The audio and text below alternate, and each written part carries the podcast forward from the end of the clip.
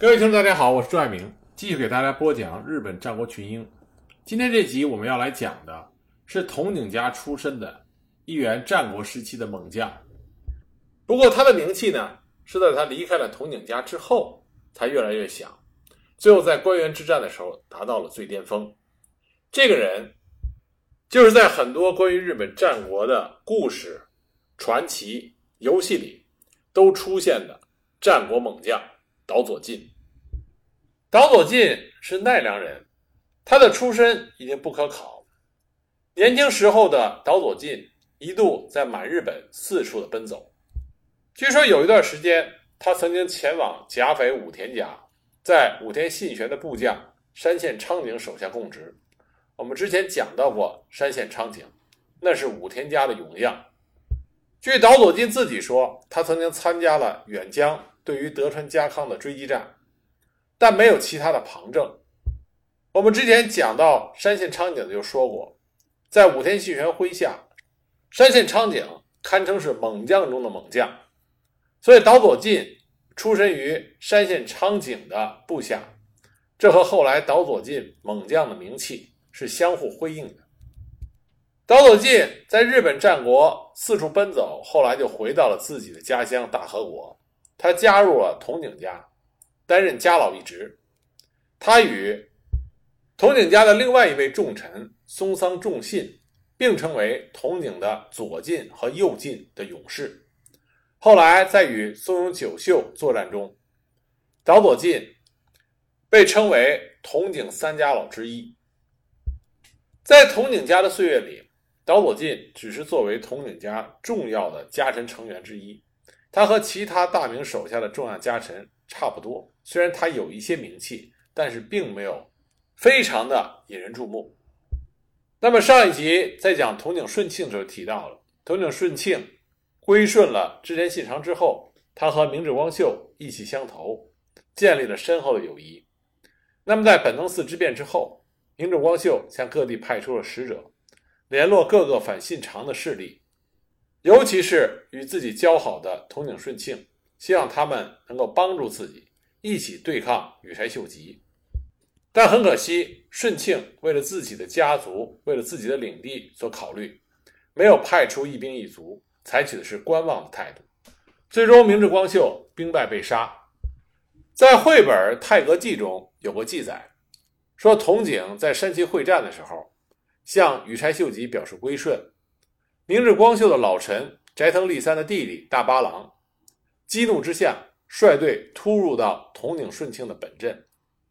岛佐进手持着秀吉赏赐的剃刀，斩获了大八郎，解救了统井顺庆。但这是一种民间的传说，因为后来岛佐进以武勇之名而盛传天下，所以呢，大家仰慕他的武勇，给他编了这么一段故事。实际上，岛佐进对于统井顺庆背弃了情谊，没有去援助明智光秀，是心存不满的。明智光秀身死之后，羽柴秀吉接受了统井顺庆的归顺。一五八三年，长岛的龙川一义夺取了关氏的伊势龟山城。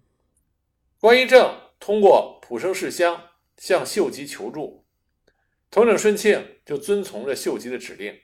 针对龙川一义进行了攻伐，那么在这之间，岛佐进遭到了伊贺中的夜袭而受伤。那么这段历史呢，被认为是事实，但是具体发生的过程现在已经无从考证了。统井顺庆去世的时候，岛佐进参加了葬礼，并且担当执藩使啊，前面举着那个幡，由此可见他在统井家地位的重要。顺庆的养子统井定次继任为统井家的家主，被秀吉转封到伊贺上野，岛佐进也随之转战伊贺。期间，秀吉对各地的征讨，统统井军都有所参与，岛佐进理所当然的也是在军中，但是他战斗的详情现在也没有任何的史料来说明了。在统井定次的座下。岛佐进渐渐的对定次失望情绪越来越重，最终呢，岛佐进就离开了统井家，回到了大和，寄食于兴福寺植保院。这以后，岛佐进的生平事迹就出现了很多不同的说法。有人说他曾经在丰臣秀长的手下做过事，也有人说他曾经到浦生家成为浦生家家臣团的一员。但岛佐进无论跟随谁，他都并不是很满意，所以最终呢，他又当了浪人，隐居在晋江地区。因为岛佐进在统井家的表现还是颇为出色的，所以很多大名也希望能将岛佐进招募到自己的麾下，但是岛佐进都是一一拒绝。而这个时候，让岛佐进最后不惜牺牲生命也要跟随的明主出现了，这就是大名鼎鼎的石田三成。刚开始，石田三成也是多次的邀请岛佐进，但也是被岛佐进多次拒绝了。石田三成深知自己军事上的不足，所以他下定决心，一定要将岛佐进招至自己的麾下。那石田三成是怎么打动岛佐进的呢？在司马辽太郎的小说里，他是这么描写的。当然，这不是史实，但是呢，比较能够反映出石田三成打动岛佐进的原因。司马辽太郎是这么描写的：说三成成为大名之后。丰臣秀吉就招他到了殿中，问他说：“左吉，你现在是大名了，应该招收自己的家臣。”石田三成当时的回答说：“我只要有一个人就足够了。”那秀吉就很惊讶，问他说：“这个人是谁呀？”统井家的浪人岛佐进圣猛。秀吉一惊，就问他：“那你说服他了吗？”石田三成说：“是的，我早已知道不会这么容易的说服他，所以我许诺。”要将我俸禄的一半两万担给他，以表示我的诚心。当时秀吉就哈哈大笑起来，说：“你居然让主君和家臣的俸禄一样多！”石田三成的这个做法，后来有一个四个字来专门就讲石田三成做的这件事情，叫做“君臣同禄”。啊，君臣拿同样的俸禄，而这个举动不仅仅让岛佐进。死心塌地地效忠了石田三成，也让石田三成的名气变得非常大。可以说，他和岛佐进君臣同禄这件事情，是他一次非常精彩的个人宣传。自此，岛佐进就成为石田三成重要的家臣，实际负责石田家军事方面的指挥，直到最后他战死沙场。据日本非正式的史料《志士清谈》描写。说秀吉死之后，岛佐进曾经和石田三成一起登上了大阪城的天守阁，看着城下欣欣向荣的景象，石田三成当时就发出了情不自禁的赞叹。但是岛佐进对此却加以否认，他认为王侯居城的繁华并不是因为当政者的德政，而是因为趋炎附势的人对利益的自然依附罢了。从大阪的天守阁望下去，透过欣欣向荣的表象。岛佐近看到了大多数人依然在饱尝着生活的艰辛，痛苦地忍受着艰难的时日。要想安定天下，身为武人的岛佐近认为，单纯依靠武力是行不通的，必须爱护武士，抚育百姓，收取人心，给大家一个可以信赖的未来。岛佐进认为，只要把感恩于丰臣家恩义的人团结起来，就可以清除那些。不利于天下的势力，这也是为什么岛佐进忠心耿耿的辅佐石田三成的原因。他认为石田三成可以成为一统日本战国的明主。丰臣秀吉逝世之后，德川家康开始着手夺取天下，文治派和武断派矛盾逐渐的激化。那石田三成不善战术，但是对于家康的阴谋心知肚明啊，他跟德川家康。之间是完全没有办法调和的。岛佐近奉命就扩建佐贺山城作为据点，并将佐贺山城建设成为一座易守难攻的坚固要塞。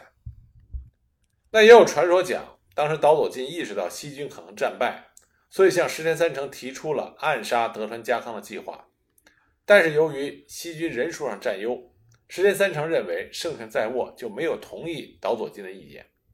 而岛佐进这个时候。已经做好了为石田三成殉死的准备。在关原合战决战的前一天，为了鼓舞西军将士低落的士气，岛佐进请命出战，在得到了石田三成应允之后，率领部队五百人出阵，在杭赖川一线设下埋伏。他径直来到东军的阵前，假装在收割麦子，借机挑拨中村一荣的部队。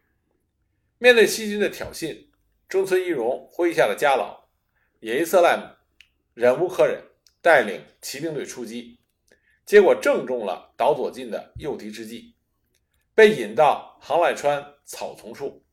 西军的伏兵突然出现，截断了中村部队的后路。岛佐近调转马头，前后夹击。激战中，野伊斯赖姆被岛佐近的部下击毙。当时与中村部同行的有马丰士看见情况不对，带兵增援，两军混战，不分胜负。而这个时候，设本阵于冈山的德川家康目睹了全过程，他当时就叹服于岛佐近的谋略，说对手的行动可谓十分的漂亮，立刻下令有马和中村。两家的部队撤退，岛佐进也收兵回阵。这一场作战，东军损失的将领野伊瑟赖姆及其部下三十余人，这就振奋了西军的士气。而杭赖川之战是西军在关原大战中唯一的一次胜利。从此战可以看出岛佐进在军事上的才能。第二天，关原合战爆发，本来西军的形势大好，但因为小早川秀秋突然背叛，使得西军陷入了绝境。石田三成军的本阵从一开始就成为了东军猛攻的靶子。岛佐近率领五百士兵，拼死捍卫三成的本阵。他们的面前是黑田长政的两千人马，敌我比例为一比四，形势对岛佐近相当的不利。但是这时候已经下定决心以死报主的岛佐进毫不畏惧。摆出了背水一战的阵势，连同浦生乡社部对黑田长政和田中吉政发起了猛攻。虽然黑田的部队四倍于岛佐进的部队，但硬生生被逼退了两百步，这简直是奇耻大辱。核战之后，田中吉政曾经评价岛佐进是见之如见死兵，可见当时岛佐进部队决死之心之盛。黑田家的武将甚至在战后一想起岛佐进，浑身就动弹不得。连黑田家的名将后藤右兵卫、母里太兵卫都不得不称赞岛佐进是真正的豪杰。那么黑田长政并不甘心这样的失败，所以就命令火枪部队向岛佐进猛烈的射击。岛佐进被黑田军的火枪击中，身负重伤，退出了战斗，从此就下落不明。关于岛佐进在关原战场上的传说，还是黑田家士兵传出来的。但是黑田家的士兵竟然不能够清楚地形容出岛佐军的军装，最后还是召集石田家的旧臣，才得出当时岛佐进头戴着冲天帽、身穿着浅黄色的披风的结论。正因为黑田军在战斗中感受到了岛佐进的恐怖，所以根本没有精力和胆识去注意他的服饰。直到核战结束多年之后，黑田家的武士听到岛佐进的名字，依然是心惊肉跳。关于岛佐进最后的下落，现在也没有明确的说法，众说纷纭。比较统一的说法呢，说他是被黑田家的部队用火枪射伤以后，战死在战阵之中。但是这种说法里有一个漏洞，因为这种说法说，后来石田三成在得知了岛佐进的死讯之后。发出了绝望的悲叹，自知大势已去，带领进士们从战场脱离。但时间上呢，他说石田三成是在午后才得到了岛佐进的死信，而岛佐进中弹之后战死的时间在上午九十点左右。那么石田三成的本阵和岛佐进中弹的地方相隔只有二百二十米，没有道理石田三成到午后才得到岛佐进的死信。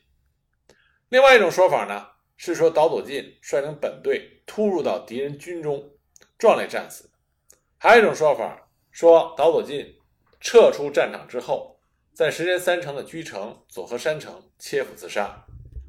那么除了这几个身死的下场以外，另外的说法还有岛佐进脱离战场之后流落到了西国，还有说他流落到了对马岛，甚至有一种比较奇特的说法，说他在战后被捕，赦免之后成为了德川的旗本。那么这个说法呢是比较荒谬的。现在比较采用的主流的说法，说他是突入到敌阵中壮烈战死的。不管岛佐进他最后的下落如何，他在日本战国名满天下，原因是来自于石田三成对他君臣同路的推心置腹，也来自于岛佐进对于时间三成忠心耿耿、不离不弃，最终以身殉主的忠诚。